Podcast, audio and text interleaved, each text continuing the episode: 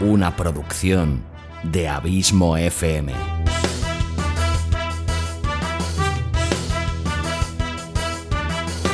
¿Quieres disfrutar de tu tiempo libre escuchando grandes historias, audiolibros y relatos? Un podcast literalmente literario.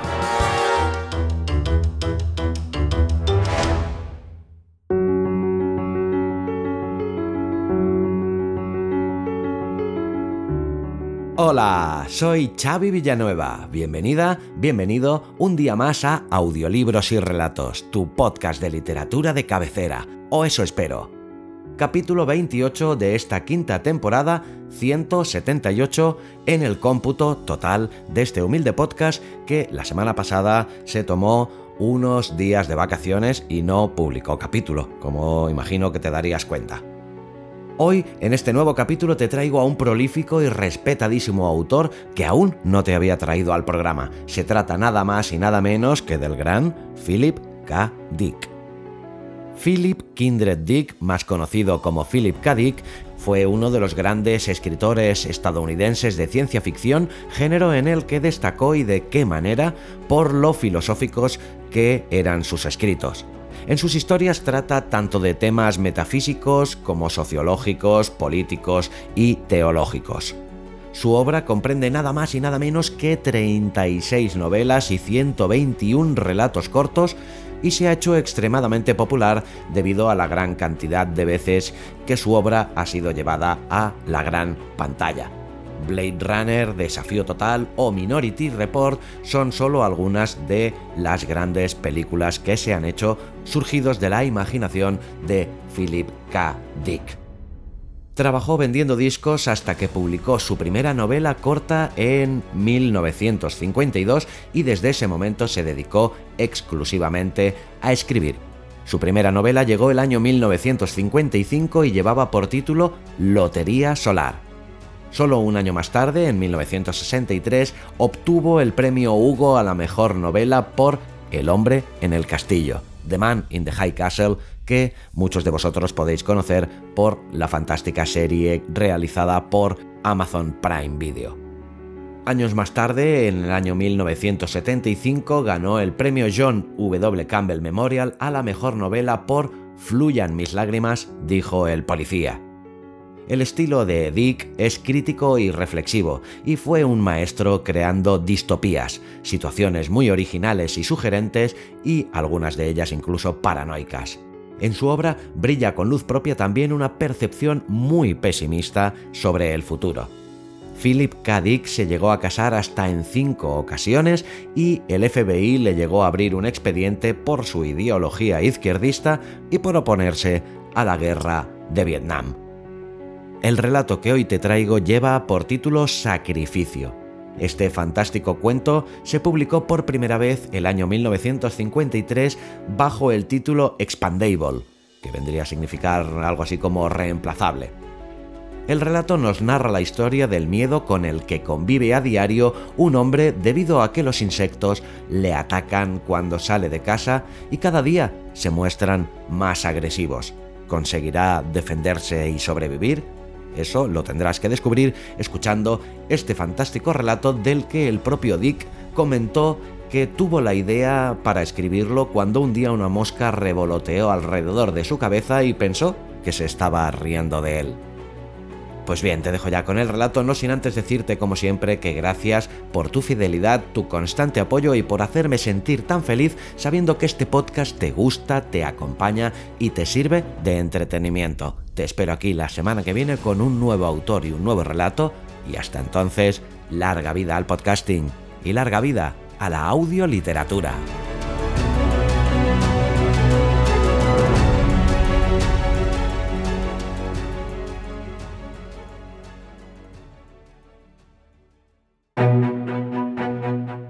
Colecciones de audiorelatos premium de Abismo FM. Dos colecciones de ocho capítulos cada una. Colección Sherlock Holmes y colección La Dimensión Desconocida.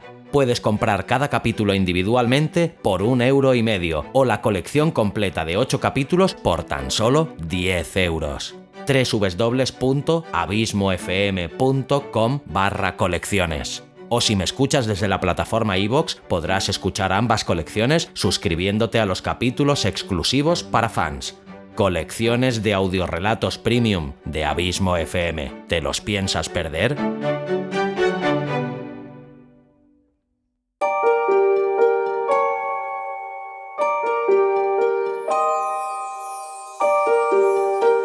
Sacrificio de Philip K. Dick.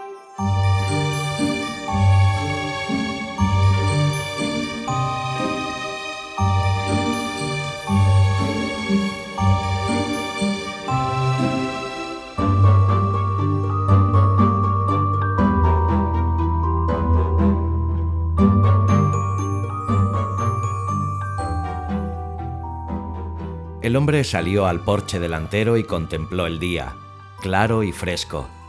El rocío cubría la hierba. Se abrochó la chaqueta y hundió las manos en los bolsillos. Mientras bajaba la escalera, las dos orugas que esperaban junto al buzón cuchichearon entre sí. Ahí va, dijo la primera. Envía tu informe. Cuando la otra empezó a girar sus antenas, el hombre se detuvo y dio media vuelta. Os oí, dijo. Golpeó con el pie la pared y las dos orugas cayeron sobre el pavimento. Las aplastó. Después bajó corriendo por el sendero hasta la acera. Miró con recelo a su alrededor. Un pájaro daba saltitos en el cerezo, picoteando las cerezas. El hombre lo examinó. ¿Algún problema? El pájaro levantó el vuelo. No, ningún problema con los pájaros.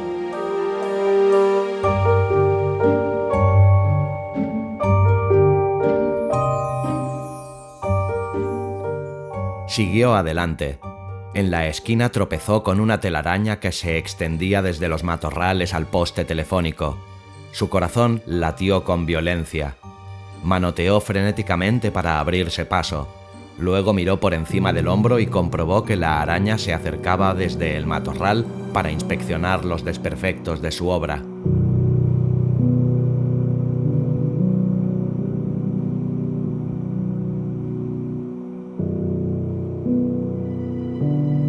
Las arañas constituían un enigma.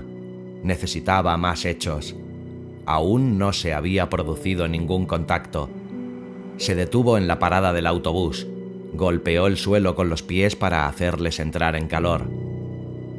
El autobús llegó y él subió a la plataforma, contento de sentarse entre la gente cálida y silenciosa que miraba al frente con indiferencia.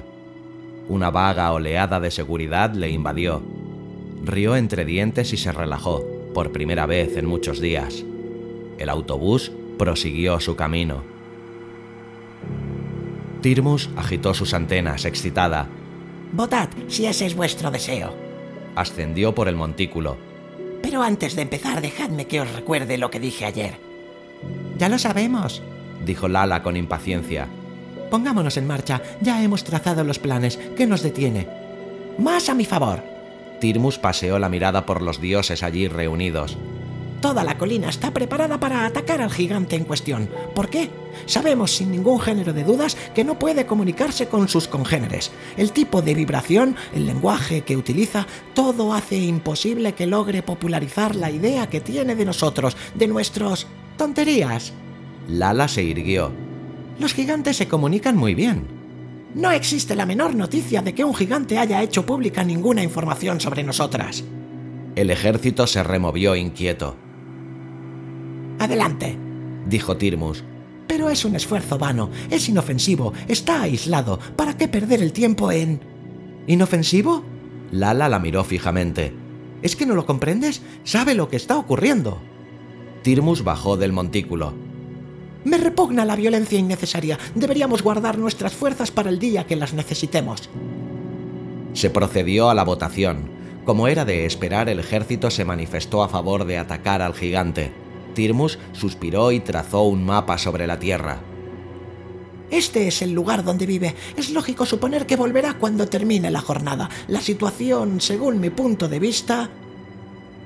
Siguió desarrollando su plan sobre el suave terreno uno de los dioses se inclinó hacia su compañero hasta que las antenas se tocaron.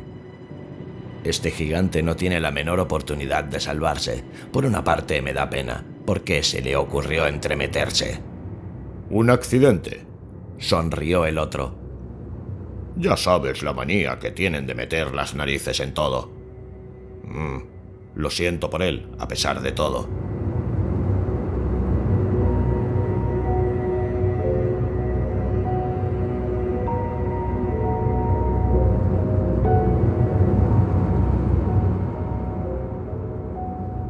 Anochecía.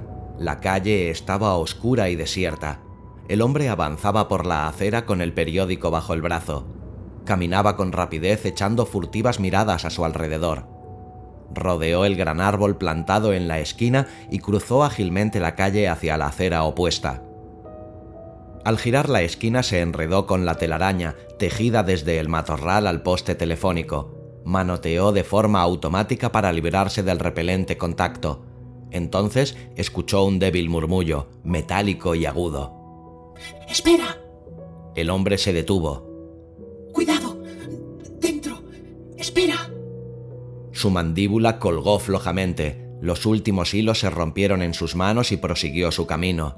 La araña se deslizó detrás de él por los restos de la tela, esperando. El hombre volvió la vista atrás. Estás chiflada, dijo. No me voy a arriesgar a quedarme ahí bien atadito.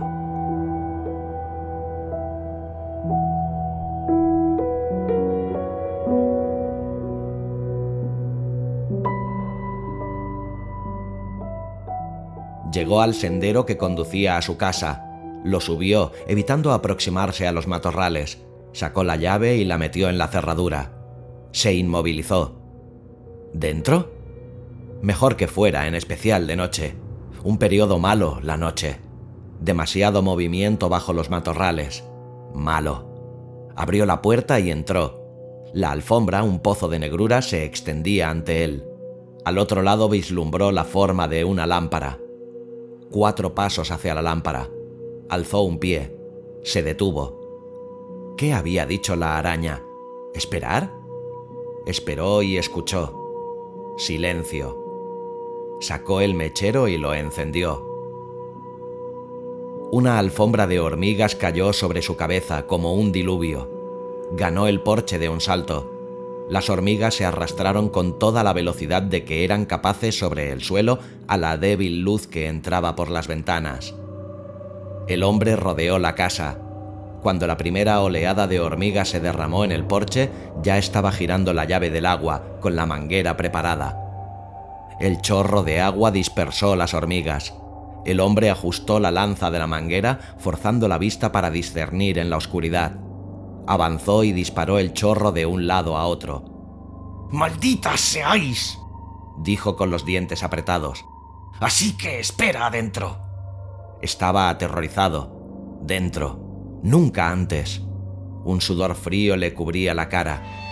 Dentro. Nunca habían entrado antes alguna mariposa y moscas, por supuesto, pero eran inofensivas, ruidosas, una alfombra de hormigas.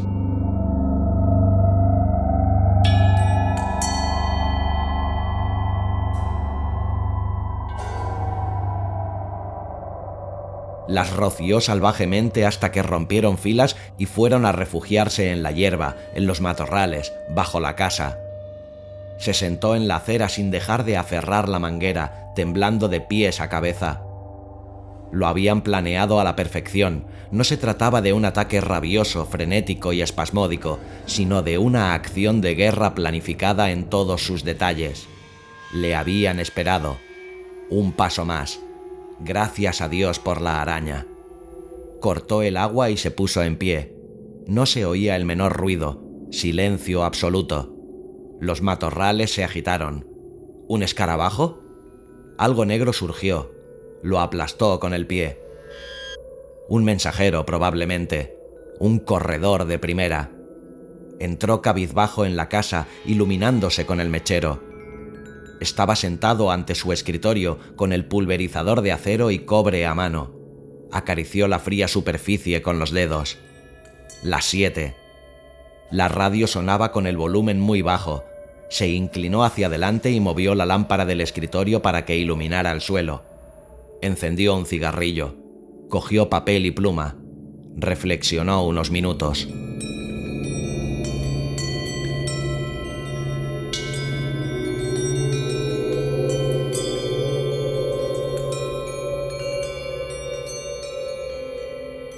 Lo habían planeado todo para eliminarle.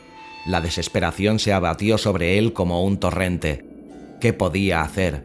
¿A quién iba a pedir ayuda? ¿Quién le iba a creer? Apretó los puños y se irguió en la silla. La araña se dejó caer sobre el escritorio. Lo siento, confío en que no te haya asustado como en el poema. El hombre la contempló sin pestañear. ¿Eres la misma? ¿Aquella de la esquina? ¿La que me avisó? No, esa era otra. Una hilandera. Yo en concreto soy una masticadora. Observa mis mandíbulas. Abrió y cerró la boca. Me las como a puñados. Estupendo, sonrió el hombre. Desde luego, ¿sabes cuántas de nosotras hay en, digamos, un acre de tierra? A ver si lo adivinas. ¿Un millar? No, Dos millones y medio de todas clases, masticadoras como yo, o hilanderas, o picadoras. ¿Picadoras? Son las mejores. Por ejemplo, la que llamáis viuda negra. Muy valiosa, pero... ¿Qué? También tenemos nuestros problemas. Los dioses. ¿Dioses? Hormigas, como decís vosotros, los líderes, están por encima de nosotras. Es una pena, tienen un sabor detestable, me enferma. Vamos a abandonarlas en favor de los pájaros. El hombre se puso en pie. ¿Los pájaros? Son... Bueno, hemos llegado a un acuerdo. Esto ya ha durado mucho tiempo. Te contaré la historia. Aún nos queda un poco de tiempo. El corazón del hombre se contrajo. ¿Algo de tiempo? ¿Qué quieres decir? Nada, un problemilla sin importancia que se suscitará más tarde. Deja que te cuente los antecedentes. Creo que no los conoces. Adelante, te escucho empezó a pasear por la habitación.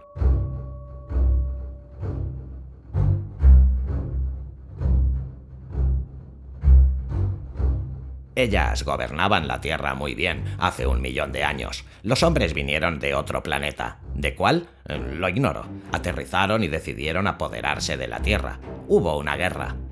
Así que somos nosotros los invasores. Musitó el hombre.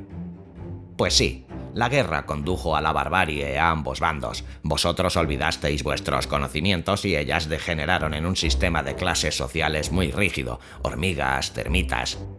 Entiendo. El último grupo de hombres que recordaba la historia nos adiestró. Fuimos educadas. la araña rió entre dientes a su manera. Educadas en algún lugar para este propósito. Las mantuvimos a raya. ¿Sabéis cómo nos llaman? Las devoradoras. Desagradable, ¿verdad? Dos arañas más descendieron hacia el escritorio. Las tres se agruparon para conferenciar. Es mucho más serio de lo que me pensaba, dijo la masticadora. No sabía absolutamente nada. La picadora... La viuda negra se aproximó al borde del escritorio. ¡Gigante! gritó con voz aflautada. Me gustaría hablar contigo. Adelante, dijo el hombre. Vamos a tener algunos problemas. Se acerca un ejército de hormigas. Nos quedaremos contigo un rato. Eh, entiendo. El hombre se mojó los labios y se alisó el pelo con dedos temblorosos. ¿Crees que hay alguna oportunidad de... ¿Oportunidad? La picadora osciló pensativamente. Bueno, hace mucho tiempo que nos dedicamos a esta tarea, casi un millón de años. A pesar de los inconvenientes, pienso que les llevamos ventaja. Nuestros acuerdos con los pájaros y, por supuesto, con los sapos... Creo que podemos salvarte. Interrumpió la masticadora con optimismo. De hecho, preveemos acontecimientos como este.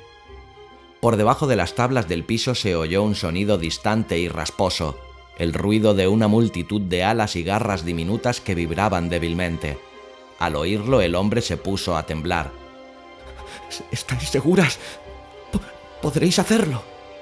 Se secó el sudor que se agolpaba sobre el labio superior y cogió el pulverizador. El sonido aumentaba de potencia, dilatándose bajo el suelo, bajo sus pies. Los matorrales cercanos a la casa se agitaron y varias mariposas volaron hacia la ventana. El sonido crecía en intensidad por todas partes, un ascendente murmullo de cólera y determinación. El hombre miró de un lado a otro. Seguro que podéis hacerlo. Podéis salvarme. Oh, exclamó la picadora confundida. No me refería a esto, me refería a las especies, a la raza, no a ti como individuo. El hombre la miró boquiabierto y las tres devoradoras se removieron, incómodas. Otras mariposas se estrellaron contra la ventana. El suelo bajo sus pies se combaba. Entiendo, dijo el hombre. Lamento haber comprendido mal vuestras palabras.